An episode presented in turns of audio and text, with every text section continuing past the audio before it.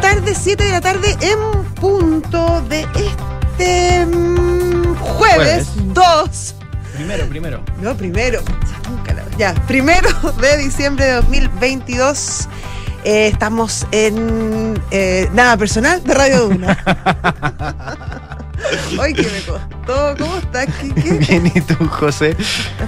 Es que estábamos conversando, entonces como que me pilló esto como media, media desconcentrada. Claro, no precisamente del programa, entonces justo ahí como que... oh, No, no precisamente, estábamos hablando además de otro programa, entonces Claro. ahí como que tuve que hacer... ya, Bueno, pero está ya, bien. ya pues. está. Primero de diciembre, lo logramos, Llegamos. llegamos. Qué largo se hizo Noviembre. noviembre, sí, es largo noviembre, casi Es siempre. corto, tiene 30 días. Bueno, pero... es más hace- corto que los otros. Se hace, para mí, todo lo que está a esta altura del año se hace largo. Imagínate cuando tengas hijos, ahí sé que se te hace largo el fin de año. Bueno, ¿qué te puedo decir? No, no lo puedo negar algo que no, claro. que no yo, Yo te conozco. puedo contar, yo te puedo Ya. contar. Oye, ¿viste los partidos de la tarde? Intensísimo, ¿ah? Oye, impresionante Japón, era como el Super Saiyajin. Los en el segundo tiempo. No, te juro, era como esos gallos. Eso como. No, eh. ¿Cómo se llaman eh, los Super Saiyajin? Tienen un nombre. Dragon Ball Z. Dragon Ball Z. Claro. No, y esos unos que, se- que hacen como una. y se transforman. Y, son como unos monos así. Oye, impresionante cómo corrían. Pero era como. Era otro equipo. Era otro equipo al del primer tiempo. Realmente impactante. Un Japón que hace tiempo, ¿ah? ellos quieren potenciar muchísimo el fútbol asiático y con Hace la- 100, tienen un plan de 100 años, decía Sí. Matías el otro día, ¿te acuerdas? Con la- Saludos, Matías del Río, donde quiera que estés. donde quieras que estés te mandamos Sí. saludos y nos acordamos de ti. La constancia japonesa, la disciplina japonesa, Impresionante. que ha sido impresionante no solamente en la cancha, sino se quedan los hinchas a- limpiar el estadio. Cuando van a celebrar a la calle, eh, respetan los semáforos. Respetan los semáforos para celebrar. Entonces fantásticos. solamente cuando está el semáforo luz roja se ponen en la calle y cuando el tránsito se reanuda, ellos vuelven a las veredas. Oye, impresionante, no, jugaron de verdad que eh, sorprendente. Después, bueno, después de meter los dos goles, se ordenaron, se volvieron como ordenar así los Super Saiyajines, los Dragon Ball Z, así, Robotech, pa, pa, pa. Oye, todos atrás, ordenaditos, no tuvieron mucho la pelota, pero, pero imposible pasarlo. Impresionante, impresionante. Qué pena Costa Rica, en algún momento nos ilusionamos. Claro, porque Costa Rica le ganó a Japón, ¿cierto? Sí, eso es lo más raro. Japón le ganó a España y a, a- y a Alemania y perdió con Costa Rica. Tengo ese dato, a ver si el Richie me puede No, ayudar sí, a no, sí, pero sí, perdió, sí, perdió, perdió con, perdió, tiene seis puntos Japón, tres con lo- Sí. los partidos que le ganó a Alemania y a, y a- y a España, perdió con Costa Rica y Costa Rica en algún momento le estaba ganando a Alemania Claro. y no, después eh, empataron y después le ganó por, por, por 4-2. 4-2. Sí. Así que quedó Japón primero el grupo, España segundo. España segundo que juega con Marruecos y eh, Croacia, le Croacia, debe? Japón. Croacia, Con Japón. sí. Dicen ahí, ya estaban leyendo ahí algunos críticos de las redes sociales, todavía no- nada muy especializado, pero decían que España se había puesto flojita ahí porque le convenía jugar con Marruecos. No sé. Bueno, en el fútbol la estrategia Yo los vi bien eh, entusiasmados con tratar de meter otro gol, sobre todo Sí. a- al final de- del partido.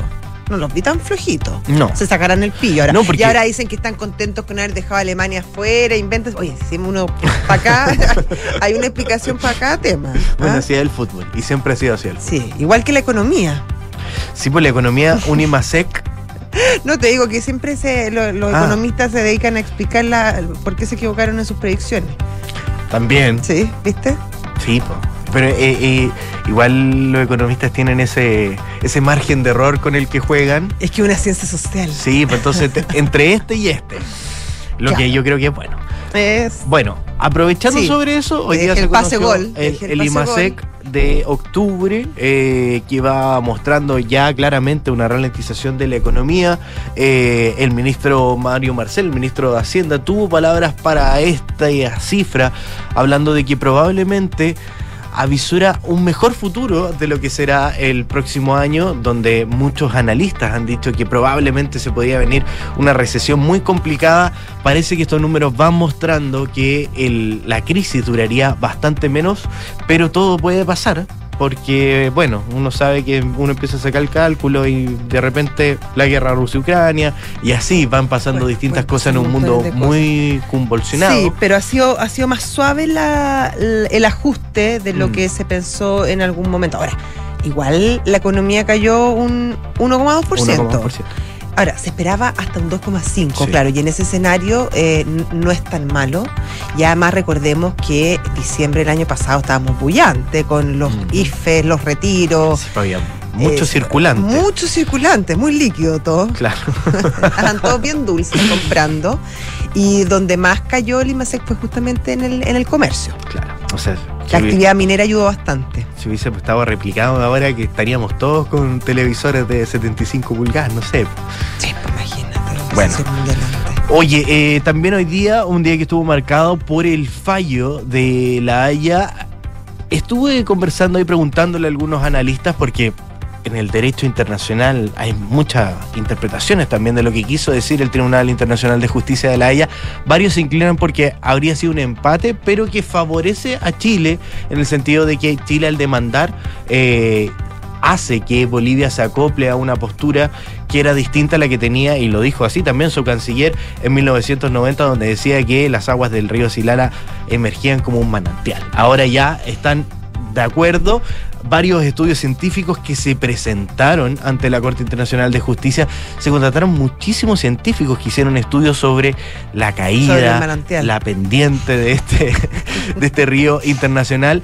Eh, el presidente Gabriel Boric abordó este tema, pero el presidente de Bolivia, Luis Arce, dijo que lo único que dice este, este fallo es que Bolivia tiene derecho exclusivo de las aguas y de poder ver si eh, tiene una caída del manantial, poder desarticular estas caídas artificiales que se han generado. Así que Van a tener que, yo creo que releer el. es el una fallo. interpretación bien distinta. que releer un poco, un poco pronto, quizás, para sacar esas conclusiones. De todas maneras. Oye, y en temas constitucionales, eh, al parecer se estaría fraguando un consenso que podría, podría salir humo blanco entre mañana y el sábado. eh, de prosperar las eh, negociaciones, se estableció una nueva fórmula que establece un preproyecto eh, redactado por eh, expertos. Claro. Luego esto pasa a, un, a una asamblea constituyente, O 100%, cabildo. o cabildo, el nombre no sé que, que elijan,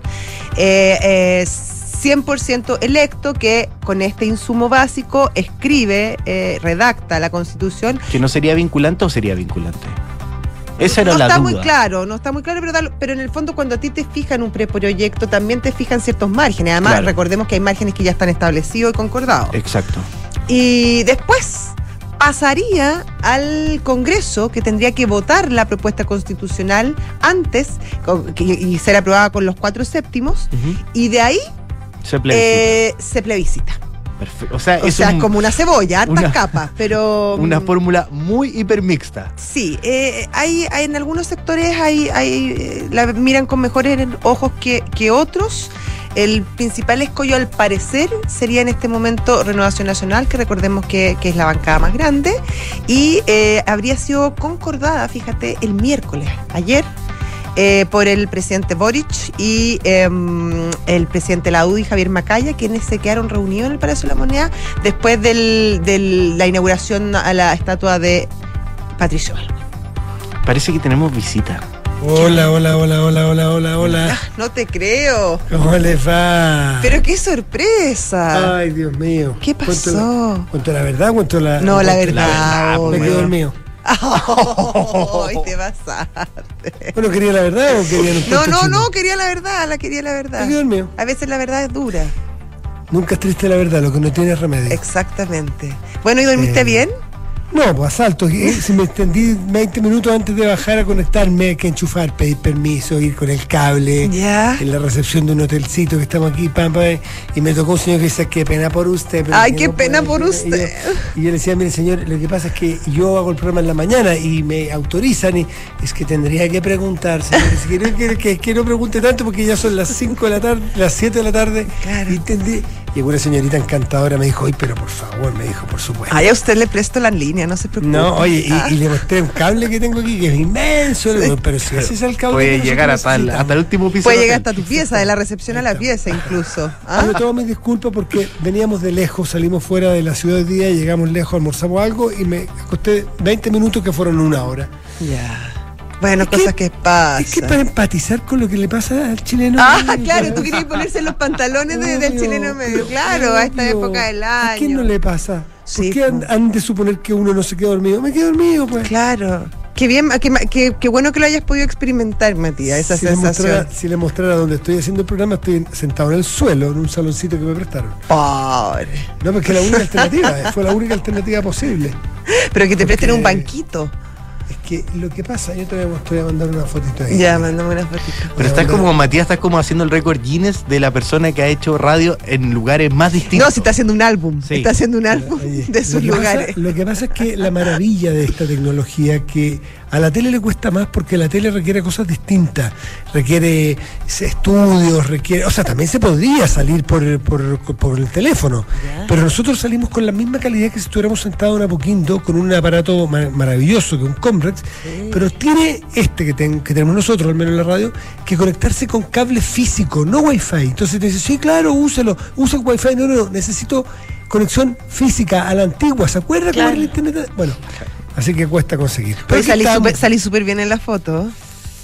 La cara dormido, ¿no? No, salís bien. No. Bien, igual, igual. Pero ahí estamos, ahí estamos. En el La suelo guardamos para el álbum. La vamos a guardar para el álbum. sí. En, un- en el suelo de un saloncito, feliz de la vida aquí estamos. Oye, escuchándote con esas propuestas constitucionales, eh, yo en la mañana, tú sabes que ayer me llamó aquí a Colombia un señor a quien yo no conocía. Ya. Me dijo, necesito hablar cinco minutos con usted, que, que- que- bueno, claro, llámeme más rato. Y yo estaba ocupado en ese momento y, y me habló cinco minutos muy respetuosamente y me dijo, yo no puedo creer que los políticos, estaba muy enojado con la clase política, no resuelvan esto. Llevamos 100 días, no sé cuántos días, y no se resuelve, y tiene que ver con los plazos, y tiene que ver con que si es mixto o no es mixto. ¿Por qué no se les ha ocurrido para solucionar los problemas? Se nota que los problemas, mire, me dijo una frase que me, que me hizo, me, me hizo como clic. Se nota que ellos no están acostumbrados a pagar todos los costos de, lo- de los errores que ellos cometen. Claro. No como nosotros muchas veces en la vida Claro, de paga todos de nosotros, cuna. Claro, nosotros, todos nosotros los chilenos y chilenas, Mm. cuando nos mandamos un condor o nos atrasamos, nosotros pagamos los costos. Entonces tenemos el incentivo de apurarnos y hacer las cosas rápido y de manera eficiente. Bueno, ¿y cuál es su propuesta, señor? Ya. Y la propuesta era súper sencilla. A ver. Era, hagan, si es que no están de acuerdo si son 100, si son 50, son 75, si es mixto, si es completamente elegido, hagan un plebiscito. Hagan un plebiscito Un pronto de entrada. de entrada, no para ver si es que quieren una nueva, una nueva constitución. Partimos de la base que todos, que, que la mayoría, vamos a suponer además, que queremos una nueva constitución. Yo sí, tú sí, que, que sí. Pero no, no, esa pregunta no. Sencillamente, usted quiere A, que sea completamente elegida, B, que sea mixta, C, que sea mixta en un 30%, cuatro alternativas. Y los chilenos votamos. Porque el problema, me decía este señor con mucha razón, es que muchos creen o dicen, que no es verdad, y eso sí que es un dato, que si no es 100% elegida, no es legítimo. ¿Quién dijo eso? Si el. Parlamento en Chile no es completamente legítimo porque ha sido elegido por votación popular también. Entonces esto, este plebiscito y que eligiera el método un plebiscito, le daba esa legitimidad que a los cuales tanto le tenían susto de no Sí, encontrar. pero tiene un pequeño problema, Matías. ¿Cuál es el problema? El pequeño problema, un pequeño problema nomás. Que el gobierno no quiere elecciones. No, no, no, no, pierde, no, no, no, déjame terminar cuál es el pequeño problema que le veo yo, no el gobierno. Eh, al ser tantas alternativas, eh, se, se, se se pulveriza la votación. Entonces, la, la, la- la postura que gana, por ejemplo, 100% electa sin, sin, ningún, sin ningún gallo, sin ningún dos. experto, eh, puede dos. tener 20%. Entonces, tampoco es, es tan representativo. Si pones dos, ahí tienes pon más, sí, ahí pon más alternativas. ¿Mixta o 100% electa? Eso. Listo, Sí, ahí sí. listo. Pero, pero ya, o tres, pero ya. Pero llevamos 90 días.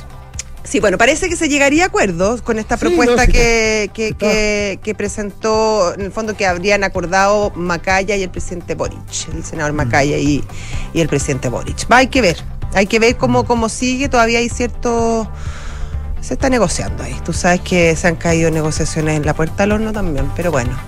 ¿Te acuerdas Bueno, que había dicho eh, el, el senador Macaya que él creía que de esta semana no pasaba? Así que Y quizás lo que se dijo, cumpla. oye, y lo que decía la crónica de la tercera ayer, perfecta, Mm. es que tenía toda la razón, además. Es el presidente Boric el que tiene la llave. Porque es el presidente Boric que dice A y todas sus coaliciones Sí, pues, se que van a decir más o menos A. Pueden Sí, decir pues. A prima, mira, A, A minúscula, no A minúscula, pero A. Sí, lo bueno que tiene además esta, esta, esta idea en, en general es que respeta el 100% electo, que es la línea roja del Partido Comunista y de los sectores más de izquierda del Frente Amplio. Mm. Así que en ese sentido podría, podría concitar apoyo. No les gusta que sea tan tutelada, han dicho ponte tú, en, Re- en Revolución Democrática, pero, pero podría ser una, una, una buena alternativa que además le da ciertas eh, garantías a, a la derecha respecto a que si es 100% electa pueden venir de nuevo estas ideas refundacionales, etcétera. Entonces eso se pararía en el, en el Congreso porque va a necesitar los cuatro séptimos. Oye, me dice aquí un, un auditor que, que además es abogado especialista en materias constitucionales, dice, paso a leer, que está escuchando en este momento, se lo agradezco. Dice, "Lo- los más de 40 países que integran el Consejo de Europa confían en la elaboración de una nueva constitución a su Parlamento democrático. Nosotros tenemos, mira, vamos parte por parte, lo único que no estamos en Europa, pero somos. eh, el- ¿Estamos buscando una elaboración? Sí, también. ¿Una nueva constitución? También. ¿Tenemos parlamento? También. ¿Democrático? También. Tutti quanti. Tutti quanti? Ma che cosa? Eh. Ma la possiamo fare tutte così? No, te pusiste Oye, vamos a titular. Momento, respetemos las instituciones. 7 de la tarde, 17 minutos, estás en Duna. Nada personal.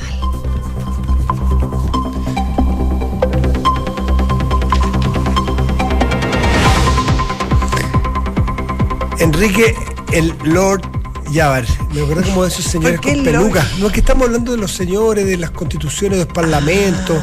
Me imaginé Enrique Javier con De los juicios de la Haya también. Sí, Igual, ¿son eso me peluca o no? Con el, sí, con Lo- el olor a talco. lo- Sí. Pero, pero, pero una norma, porque una norma de que dice que, que, eh, los abogados que son de distintas partes del mundo pueden eh, litigar o estar ahí, fallar con el atuendo eh, que se usa en cada uno de sus países. Entonces, por ejemplo, si lleva un abogado chileno no es necesario que se ponga el peluquín, pero si lleva un abogado inglés, sí. Es divertido eso del peluca. El otro día explicaron por qué era como para igualarlos a todos. Claro. Para que no los reconocieran desde lejos. Mucho. Ah, mira. Algo Ya, así pero me acordé, no sé por qué, me acordé de, de los viejos parlamentarios, los señores congresistas como un señor como Enrique Javier. Un señor que inspira respeto. Como un radical, así. Un señor que inspira Gracias. respeto. Gracias por lo ¿Qué tiene radical que pasa en los bares nomás? claro. Radical, masónico, ¿cómo es? Y bombero. Y bombero. Los, los radicales Sí. tenían esa fama, además Sí, que eran po. buenos para buenos para los para las comilonas. Sí, y- como para los interiores. Claro, para la patita de chancho. Bueno, así que eso, Enrique Javier, titulares, por favor. Vamos con los titulares.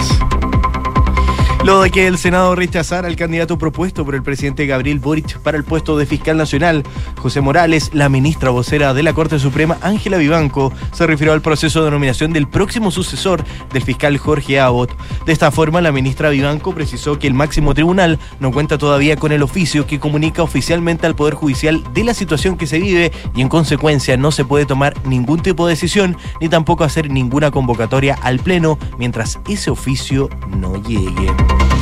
El Servicio Nacional de Aduanas presentó una querella por los presuntos delitos de contrabando en contra de empresas La Polar y su representante legal Cristóbal Covarrubias por el ingreso de prendas presuntamente falsificadas de la marca Adidas en un envío portuario.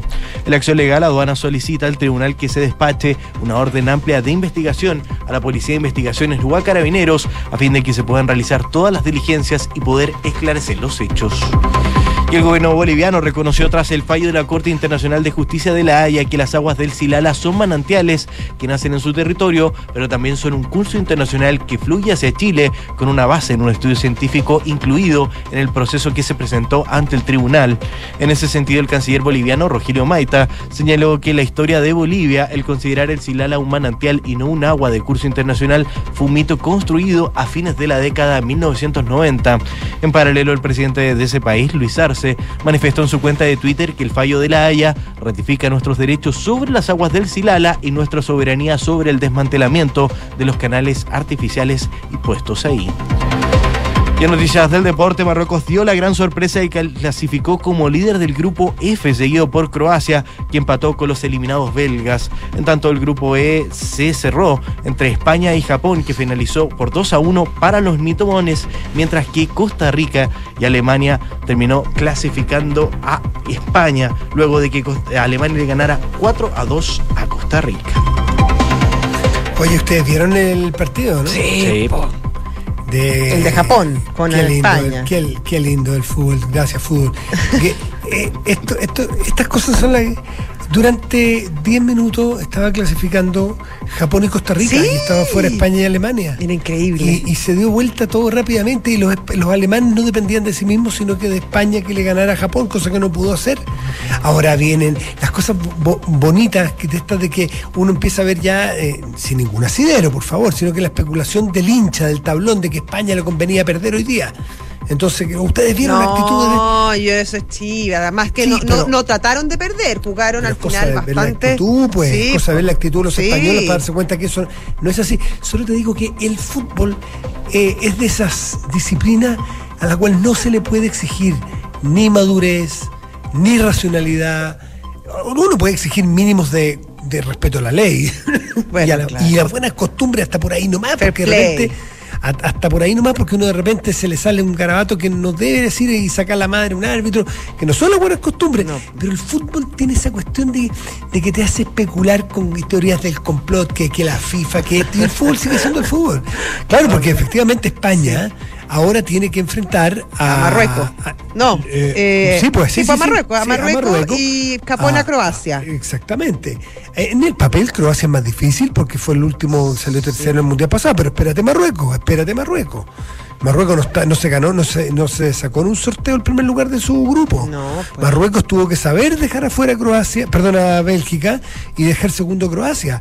Y la otra gracia, eh, España enfrenta a Marruecos, pero va por el otro lado del cuadro de Brasil, porque ya empezamos a mirar dos saltos para adelante.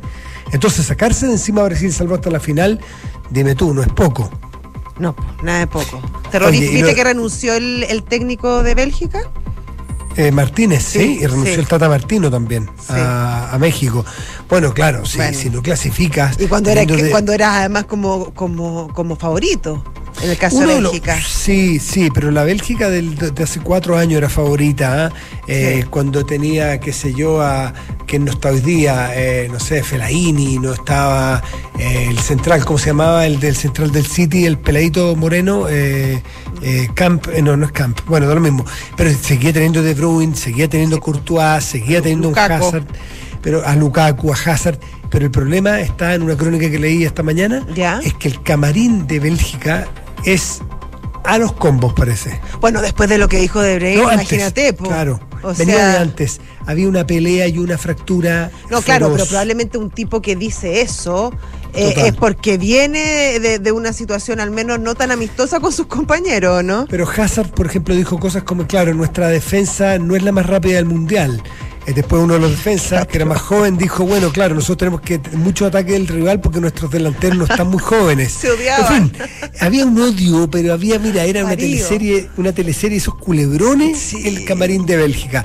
Y eso sí que es responsabilidad de un técnico. Exactamente. Sí que es responsabilidad del pelado Martínez, el español, por lo tanto, para la casa. Y el Tata Martino vuelve a quedar fuera de una selección. Martino el argentino, el, mm. talentoso volante rosarino, ¿se acuerdan ustedes? Cuando jugaba el Tata Martino. Sí. Eh, bueno, hoy día es técnico, técnico de. Mm, fue técnico de Paraguay, ahora técnico de México, bueno, ha sido técnico de muchos equipos, que afuera también renuncia. Me imagino que el alemán, que es el técnico mejor pagado de, todas de todo el mundo. ¿También se va a ir o no? 6,5 millones de dólares es el pago que tiene al año.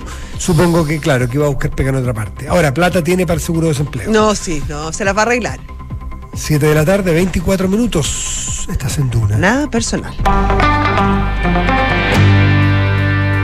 Y no está nuestro entrevistado todavía, Matías, así que aprovechemos de hablar del IMASEC. Hoy día se conoció el, el IMASEC del mes de octubre, que fue menos, decreció 1,2% en la parte baja de las expectativas de los expertos que hablaban entre un 1,1 y 2,5. Así que no fue tan tan fuerte como pensaban algunos, tan, no impactó tanto. Ahora, igual es una caída y es una segunda caída porque recordemos que en septiembre también cayó un 0,6. Eh, el problema eh, es ese, pero también tiene una, una parte buena que fue la que rescató el, el, ministro Marcel, diciendo que sí, que efectivamente nuestra economía se está pegando un ajuste, pero que está haciendo la economía bastante más resiliente de lo que se pensó en algún momento y los vaticinios que hicieron muchos economistas, y que al, al parecer sería un aterrizaje menos forzoso de lo que se pensó, y que él cree que eh, para el próximo año, para el 2023, donde la, las proyecciones no son nada buenas, podría eh, re, replicarse esta tendencia, claro, de no pasar nada tremendo, que eso, bueno, no es manejable, pero por viendo las curvas y viendo la proyección y viendo cómo se está dando la trayectoria de la economía, no debiera ser tan duro como muchos esperaban. Eh, también llama a poner las cosas, eh, eh, ponerlas un poco, poner la pelota en el piso, claro, y decir, oye, no es solo lo que pasó este mes, es la comparación que se hace con el mismo mes del año anterior, y recordemos que en ese momento estaban los retiros, los IFE, o sea, había mucho, mucho circulante, y justo donde más cae es en la parte del comercio. Eh, así que bueno, eh, una mirada positiva. Nunca es bueno que, que el país deje de crecer. Eh, siempre siempre uno que... quisiera que, que, creciera más, pero igual es necesario que se ajuste este tema, sobre todo para mantener a, a raya el tema de la inflación. So, sobre todo en economía, una de las pocas cosas que aprende es que la economía tiene que ver con expectativas y, perdón, y a partir de ello entonces la evaluación de de cómo estaban tus expectativas, respecto a tus expectativas, cómo anduviste. Claro. Si a ti te dicen que ibas a caer dos pisos, caíste solo uno, igual es una caída, pero, pero caer dos es más duro que caer uno. Entonces, claro, es una lectura y la economía da espacio para hacer lecturas de mitad de vaso lleno, mitad del vaso vacío. No es excluyente eh, el que el sea malo, lo que tú señalas, la cifra de MASEC, no es excluyente a que es menos malo de lo que pudo ser. Entonces, es desde donde tú te paras porque la confianza en la economía es básico. Si tú ves que las curvas de inflación o las curvas de crecimiento se te tornan menos negativas, no digo claro. positivas, porque eso es maravilloso, menos negativas, las decisiones de inversión, las decisiones de quedarte, por ejemplo, bueno, cambian. Si tú te estabas yendo de un mercado y dices, no, espérate, parece que esto está rebotando mejor de lo que esperábamos, y tiene otras condicionantes la economía chilena como la estabilidad. Bueno, y la... los precios del cobre que bueno, han ido subiendo claro. bastante, el litio, o sea, tenemos, tenemos cosas que, que todavía eh, nos mantienen con, con, ciertas esperanzas, o sea que se ha, da, se ha, dado una coyuntura internacional en ese sentido, eh, sobre todo en los últimos, en el último tiempo que, que nos está favoreciendo, sobre todo desde, desde la perspectiva de, de dónde están nuestras fortalezas. 7 de la tarde, 28 minutos, estás en Duna. Nada personal. Matías, para analizar, comprender y proyectar, sí, nuestro el fallo de la Haya hoy día que favoreció a Chile eh, por la por la, el, el, caudal del Silala, el río Silala, está con nosotros ya al teléfono Ignacio Walker, ex canciller. ¿Cómo está Ignacio? ¿Qué tal? Hola, muy buenas tardes. Muy bien, muchas gracias. Yo tengo la duda por qué, Ignacio, eh, la jueza la jueza Hillary Char Charles Worth votó todo en contra de Chile, fue la única. Sí, pero se, eso sí se que fijaron que Chile es fue como, 15-1. Eso es como mirar el vaso bien. No, pues yo sé. Pues, bueno, pero es que porque podemos, pues Ignacio, porque fue 15-1 sí. y Chile queda muy tranquilo. Pero no, si solamente la anécdota. O esta señora. Anécdota. Esta señora votó todo, todo lo que se le sí. puso por delante en contra de Chile, fue la única. No le caemos nada bien. Una, eh, no, el anecdotario, no, no más que bien. eso. Nada no bien, diría hay yo. que indagar en la psiquis y en la trayectoria. Oye, pero, no, pero el, sí. a ver, el 15-1 es lapidario. Es lapidario, porque la verdad. A ver, hagamos un poquito de historia, ¿no? Ya, hagamos. El 2016, la presidenta Michelle Bachelet, con el canciller Heraldo Muñoz, con la unanimidad de pareceres de la comunidad de política exterior chilena, todos los ex cancilleres, todos los expertos, decidió demandar. ¿Por qué? Porque Bolivia se pegó una voltereta de 180 grados, desconociendo 100 años de historia, no solo de Chile, también de Bolivia, o sea, desde el Tratado de 1904, con su mapa anexo, Río Silala, e incluso antes, fines del siglo XIX, hasta fines de los años 90, Chile y Bolivia siempre concordaron en que este era un río internacional. Y por lo tanto que se aplicaba en virtud del derecho internacional consuetudinario, en fin, el uso equitativo, razonable, etcétera, etcétera.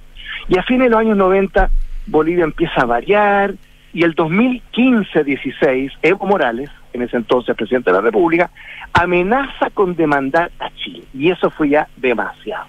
Y por lo tanto Chile eh, pasó a la ofensiva con un objetivo, tener certeza jurídica sobre aquello de lo cual nunca hemos tenido ninguna duda, a la luz del derecho internacional y de 100 años de historia. Pero como Bolivia, con el presidente Morales, eh, se dio esta voltereta, ¿no? Se tomó esta decisión de pasar a la ofensiva. Eh, raya para toda la línea, eh, los cinco puntos que pidió Chile, todos eh, al lugar, salvo el último, la letra E, que es un tema muy específico de las notificaciones y consultas respecto de lo que está construido, una cuestión que no tiene ninguna importancia eh, para ser franco. O sea, es río internacional, hay uso razonable y equitativo sobre la base de, de las aguas actualmente utilizables, hay obligación de los estados transfronterizos de no causar perjuicio respecto del, del uso de esta agua. Entonces, ¿qué más podemos pedir? O sea, es más, la Corte dijo que no se va a pronunciar. ¿Y por qué no se va a pronunciar? Pero eso quería preguntarte, ¿por qué no se va a pronunciar? ¿Qué le cuesta pronunciarse al respecto? No, si se pronunció, pero sin pronunciarse, me explico, ¿no?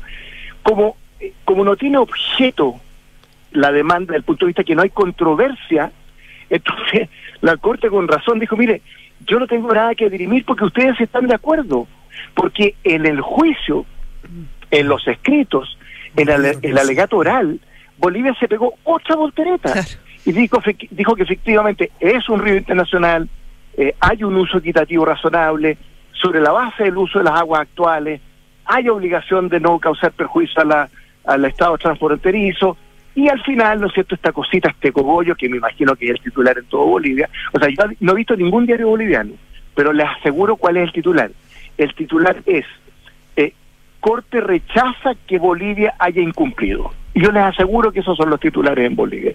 Porque hay una pequeña parte al final en que no le da la razón a Chile, eh, porque, en fin, eh, Bolivia no habría incumplido una, una obligación que es algo absolutamente marginal. Entonces, perdón, para terminar, Chile logró certeza jurídico respecto de lo que ha sido la situación durante 100 años y, y por lo tanto eh, hay una, un argumento muy sólido a favor de nuestra postura. Sin embargo, Ignacio, el presidente de Bolivia, el presidente Luis Arce, interpretó el veredicto de una manera bien distinta y dice que el tribunal ratificó la soberanía sobre el desmantelamiento de los canales artificiales. Sí, pues, eso es cierto, y Chile nunca lo ha objetado. Eso no hay ningún problema. Hay un escrito de Chile donde que insinúa en los últimos escritos que tampoco objeta eso. Si es una, una cuestión absolutamente secundaria. Eso tiene una explicación histórica. Esa canalización hace un siglo se hizo para optimizar el uso del agua, nada más. Ahora que está en territorio boliviano, sí, que es una construcción, pero, pero perdón, el fallo dice algo central, que ya sea que se hable del curso natural o artificial, igual es río internacional. ¿no? Entonces, bueno, como les digo, oye, si Bolivia está feliz con este fallo, yo estoy feliz. Ignacio Búcar, fíjate que en, todos los puntos que se vieron, desde el A al E, eh, los primeros, el A, B y C, 15-1 Chile, el D, 14-2 y el E, 0-16 en contra de Chile.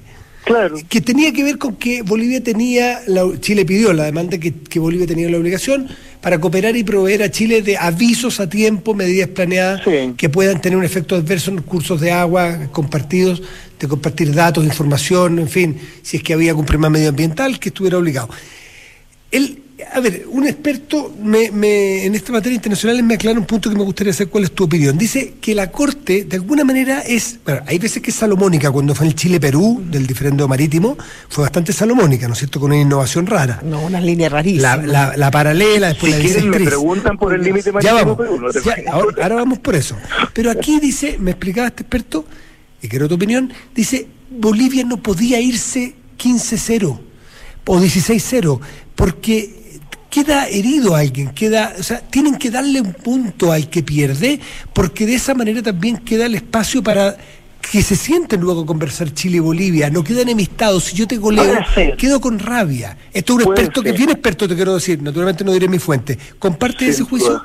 Mira, sí, o sea, de los cinco puntos, los cuatro más importantes, Chile tiene toda la razón, lo ratificó 15-1, 14-2, y el, y el quinto punto, la famosa letra E, Eh, eh, ¿Qué es lo que pasa? Hay una cosa muy técnica, voy a ser muy pedagógico, tratar de serlo. Hay un artículo 11 y 12 de la Convención del año 97 que la Corte dice que eso no necesariamente refleja el derecho internacional consuetudinario, que es lo que se basa en la costumbre, a la, a la, a la luz de la jurisprudencia que tenía la Corte en un fallo de 1929, yo creo, en fin. Entonces, evidentemente, era tan poco importante para Chile, como que Chile en uno de los escritos finales no objetó esto que se tratara de una construcción, reconoció que era un tema de la soberanía boliviana, ¿no? Lo que sí Chile pidió, mire, ¿por qué usted no, no nos notifica y no nos consulta respecto de si estas instalaciones artificiales que está haciendo pudieran o no perjudicar el uso razonable y equitativo, ¿no es cierto?, río abajo por parte de Chile. Recordemos que de los 10 kilómetros del, del río Silala, 6 están, ¿no es cierto?, en el lado chileno. Bueno, y eso, eso, la Corte lo desechó, ¿no? Esa pretensión chilena. Pero les quiero decir lo siguiente, si Bolivia está feliz con ese fallo, yo estoy feliz. Porque uno se puede engañar incluso a sí mismo, no hay ningún problema. A mí lo que me da pena es que el pueblo boliviano sea una vez más engañado, ¿no? Porque, le, porque, porque la, la Corte reconoció las tres cosas más importantes. Es un río internacional, uso equitativo razonable, ¿no es cierto? Y sobre la base del uso actual de los 170 litros por segundo, que es lo que hay más o menos, ¿no? Y el cuarto perdón, punto Bolivia- también lo acogió. Bolivia- y el cuarto- Sí, Bolivia Ignacio ya había perdido dos veces, entonces no podías tú humillar al perdedor. entonces Existe yo estoy feliz que, que no se sienta humillado, no tengo ningún problema. Obvio, pues, hay que, hay- Claro, hay que buscar además eso también permite construir y empezar a avanzar en otros sentidos con la relación con Bolivia que siempre ha sido tensa y donde hay una agenda importante, esta agenda de los 12 puntos que dijo dijeron desde el gobierno que la idea era reactivarla. Sí, pero Chile ha dado todas las facilidades, o sea, la, todas las facilidades. La, famosa agenda sin exclusiones, Algarve, Portugal, 1999, al final del presidente Freire Style, después con el presidente Lago en los años 2000, avanzamos en una serie de cosas. Nos tocó Eduardo Rodríguez Balcé, que era un tremendo presidente en Bolivia. En un año o en ocho meses avanzamos en no sé cuántos puntos. Después vino la agenda de los 13 puntos. Bueno, pero todas las facilidades por parte de Chile en todos los sentidos. Recordemos que Chile y Bolivia no tenemos relaciones diplomáticas por decisión unilateral de Bolivia desde 1961. O sea, hay 61 años sin relaciones diplomáticas, salvo Charaña, ¿no es cierto?, el 75 al 78. Eh, por dar un ejemplo eh, distinto, Estados Unidos y la Unión Soviética nunca rompieron relaciones diplomáticas en plena Guerra Fría. Entonces, esto es muy frustrante porque todos los esfuerzos que ha hecho Chile históricamente porque ¿qué es lo que pasa en Bolivia? El tema con Chile no es un tema de política exterior, es un tema de política interna. Eso es todo lo que ocurre. Tal cual. A ti te tocó Eso es todo lo que ocurre. ¿Tú eres canciller del presidente Lagos cuando planteó el relaciones aquí y ahora o no? Un poquito antes, está la ministra Soledad Alvear, era una, re- una reunión ahí en México, ¿no?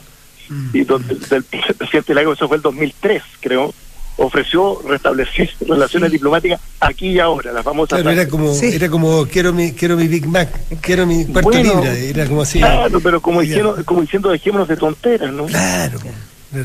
Ignacio, tú que te planteaste que querías comentar algo sobre lo del el Sí, límite lo que pasa es que marítimo en Chile Chile-Perú. existe la impresión en Chile que esto fue salomónico. Si esto no fue salomónico, el fallo en el límite marítimo Chile-Perú fue favorable a Chile. ¿Por qué? Y eso es importante entenderlo. Sí, ¿ah? Aquí, aquí se construyen mitos. Bueno, en el cuando la demanda de Perú, ¿no es cierto?, a Chile en la Corte Internacional de Justicia por el límite marítimo, Chile pedía tres cosas, tres cosas.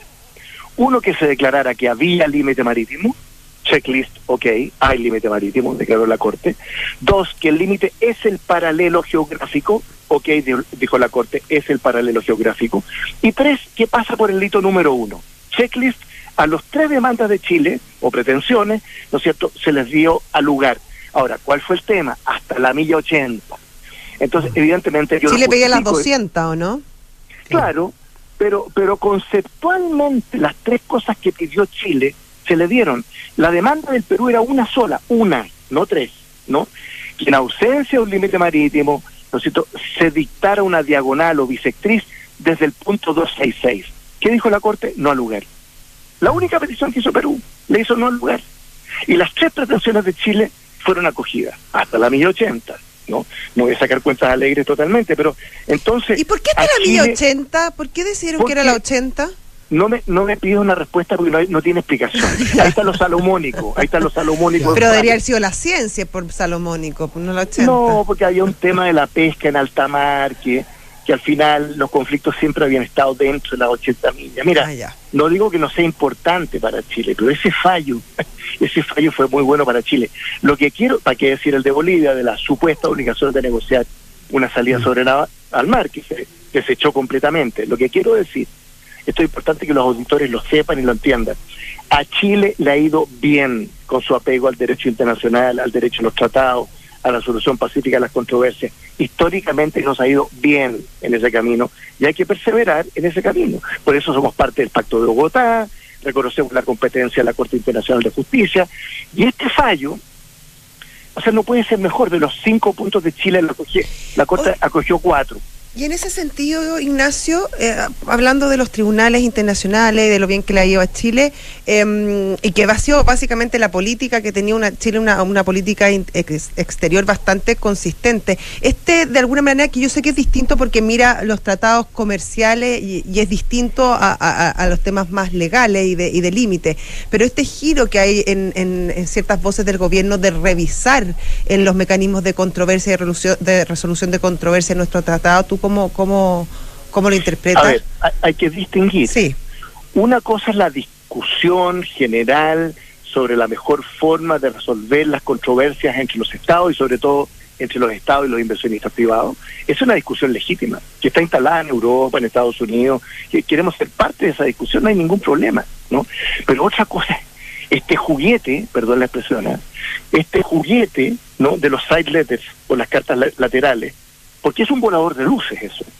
O sea, todo este empeño del subsecretario de Relaciones Económicas Internacionales, ¿no es cierto? Porque su gran afán, ¿no es cierto?, de obtener las side letters o las cartas laterales, ya supongamos que las obtenga, ¿no? Ya tenemos aparentemente el- el- la opinión favorable de Nueva Zelanda. ¿En qué cambia que no se incluya? En nada. ¿Por qué? Porque con todos esos países tenemos tratados de libre comercio que tienen cláusulas de resolución de conflicto entre los estados y los privados, cláusulas que rigen en ausencia que son de las famosas ¿Ah? que Por son que mejorables son y mejorables. revisables.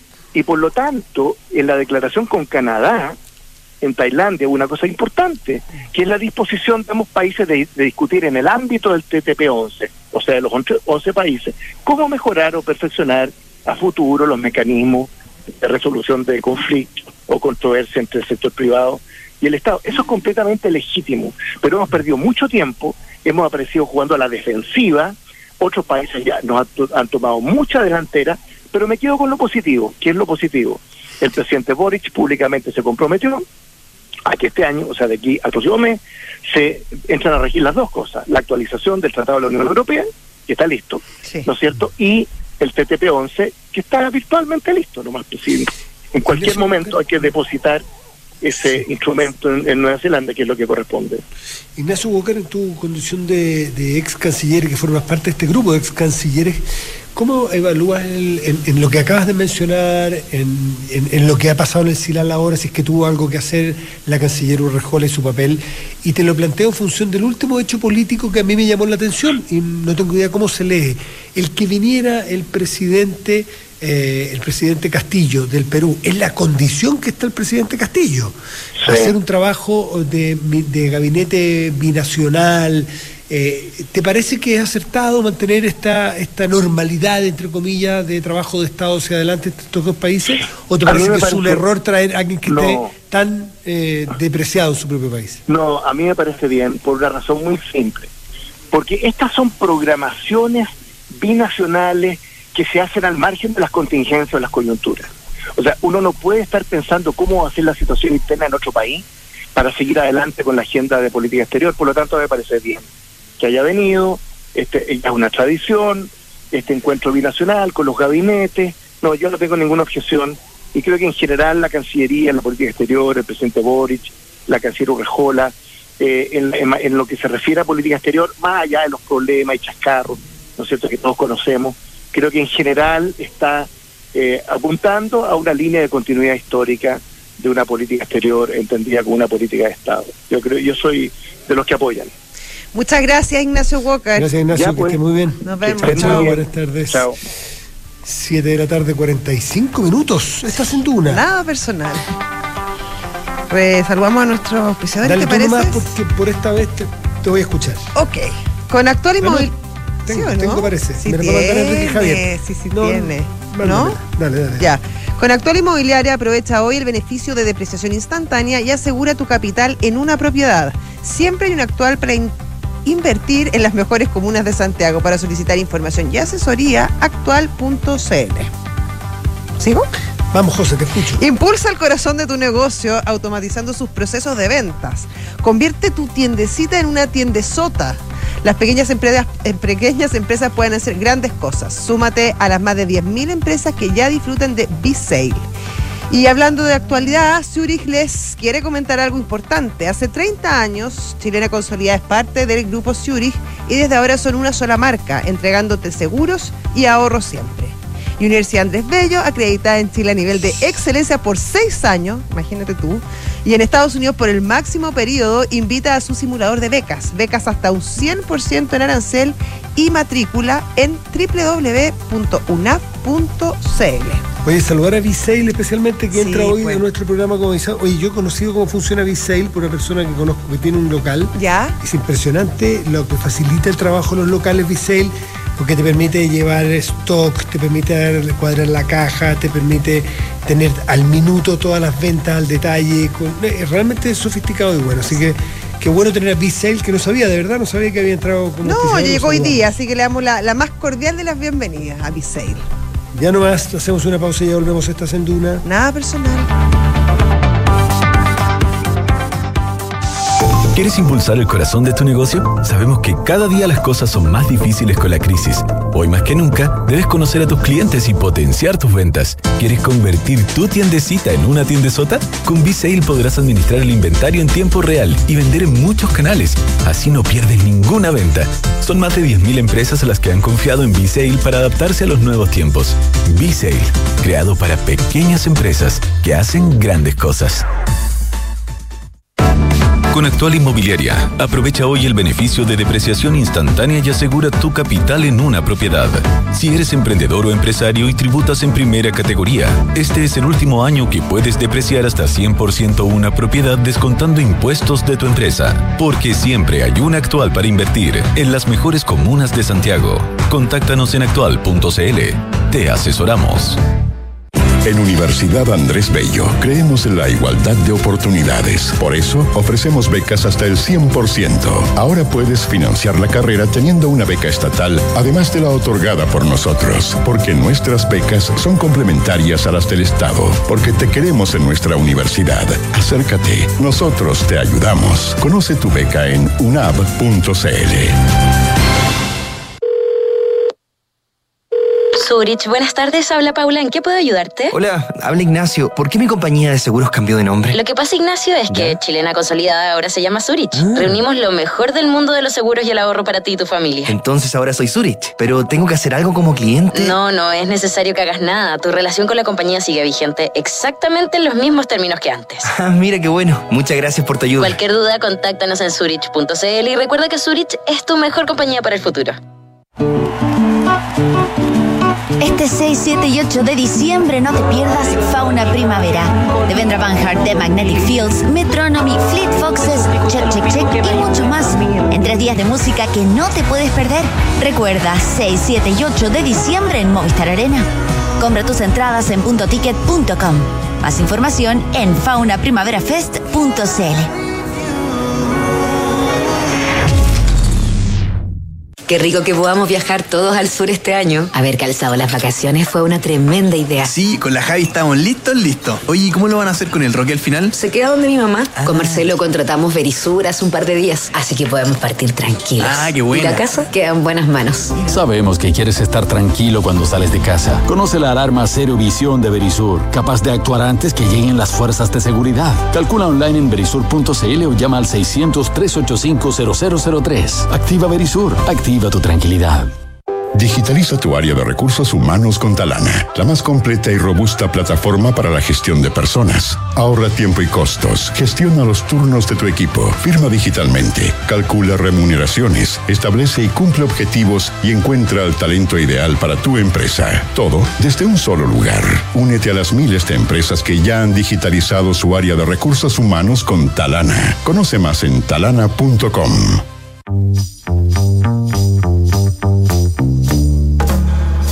Son los infiltrados en nada personal.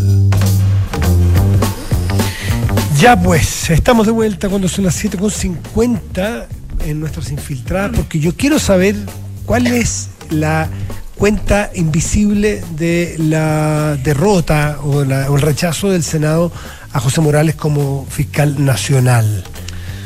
Para contarnos todo eso, ¿quién mejor que nuestra querida Leslie Ayala? ¿Qué tal, Hola. Leslie? ¿Cómo Hola, estás? pues, hola Leslie. Hola, pues viste bien el estudio y tú no estás, pues Mati, nunca nos encontramos. Pucha, Ah. haber sabido adelantaba, cambiaba el vuelo. Oye, una historia de desencuentro. Sí. Pero estas a veces terminan bien. Sí, no. Sí, tienen revancha a veces. Ya.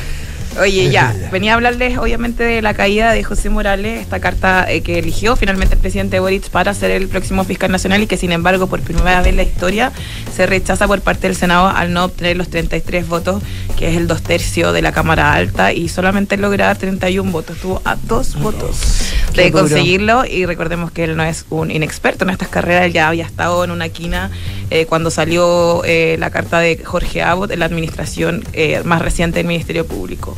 ¿Cuáles son los motivos de su caída? Bueno, hay varios factores, están los políticos, por supuesto, el no haber alineado a senadores justamente de- del gobierno, del oficialismo, por parte de la ministra de Justicia, Marcela Ríos, por supuesto, que es la encargada en, esta, en este proceso de las negociaciones con el Senado y, por supuesto, también hay, está el factor interno, eh, de eso puede dar cuenta el equipo de José Morales de las últimas actuaciones que pudimos ver esta semana. Una de ellas fue el despliegue del ex fiscal nacional eh, Sabat Chaguán, quien un día antes de que se someta a votación eh, la, carta de, José Morales en el Senado, que pasará a sala su nombre, eh, da una serie de entrevistas para eh, decir, criticarlo, decir que no era una persona apta, señalar cuáles eran sus candidatos y de cierta forma irrumpir en una silenciosa carrera hasta ese minuto por parte de las ex autoridades del Ministerio del Ministerio Público. De hecho, Jorge Abbott no ha hablado y el primer fiscal nacional, Guillermo Piedrabuena, tampoco. Eh, en todos los procesos se estila también bastante silencio por parte de las autoridades salientes no se había visto una situación de este tipo. Entonces, bueno, está esta situación que al interior del Ministerio Público solamente fue leída eh, por los detractores, por supuesto, no, más bien no los detractores, sino gente que no era tan cercana a Sabat Chaguán, como la última arremetida para justamente impedir que José Morales llegara al Ministerio Público, porque José Morales ya había anunciado que haría eh, una reestructuración bastante profunda con las jefaturas que llevan alrededor de 15 años, es decir, los jefes de unidad especializada de la Fiscalía Nacional llevan alrededor de 15 años porque llegaron con Sadat Chaguán y finalmente Jorge Abbott fue una continuidad de esa gestión, no movió a tantas eh, jefaturas y en definitiva era, entre comillas, lo que llaman al interior de la Fiscalía el chaguanismo aferrándose al poder.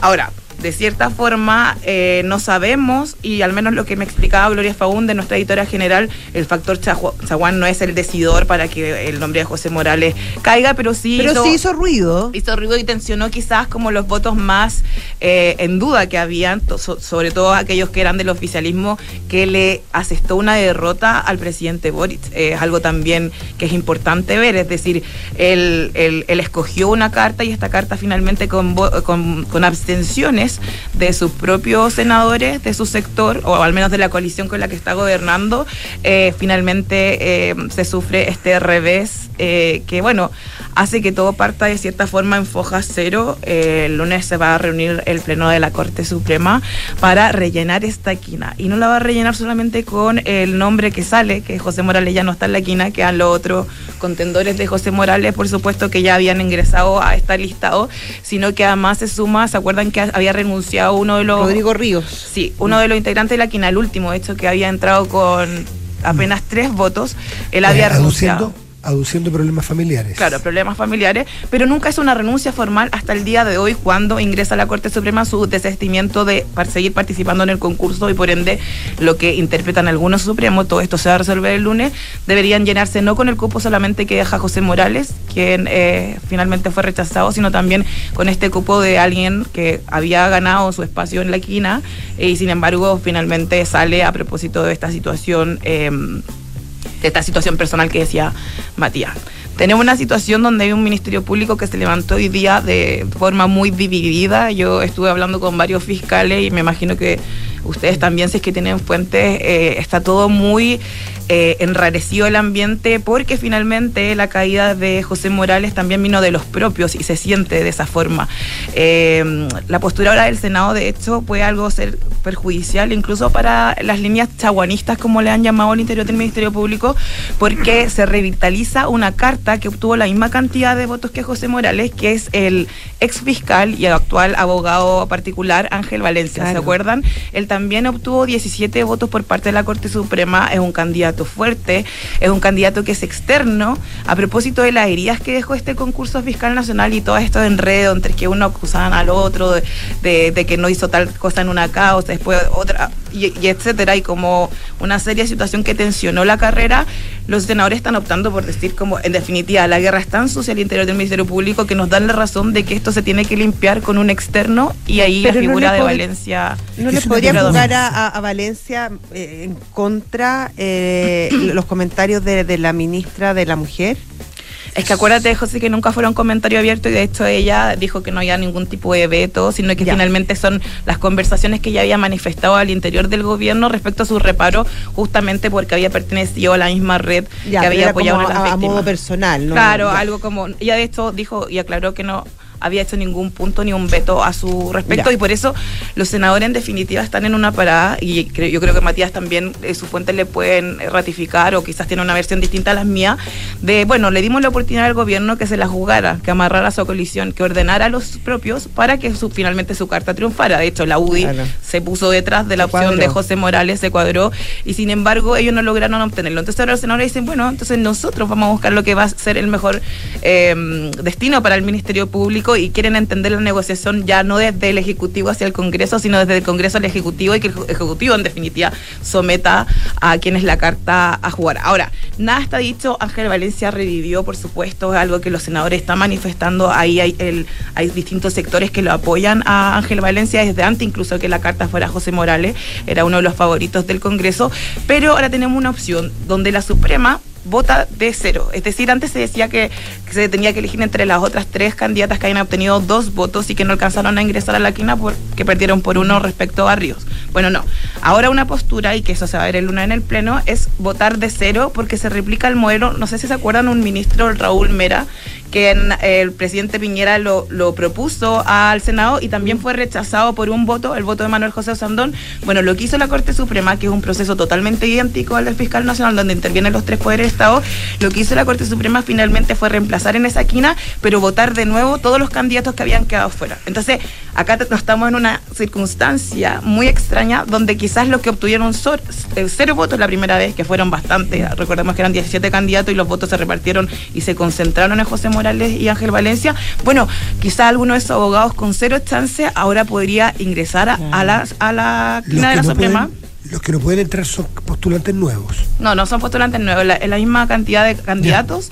Eh, solamente no se puede devolver el nombre de Morales ni de Ríos, que estarían fuera, y se eh, inclinaría también el Poder Judicial quizás por otros candidatos o candidatas alternativas, y ahí obviamente todo puede suceder.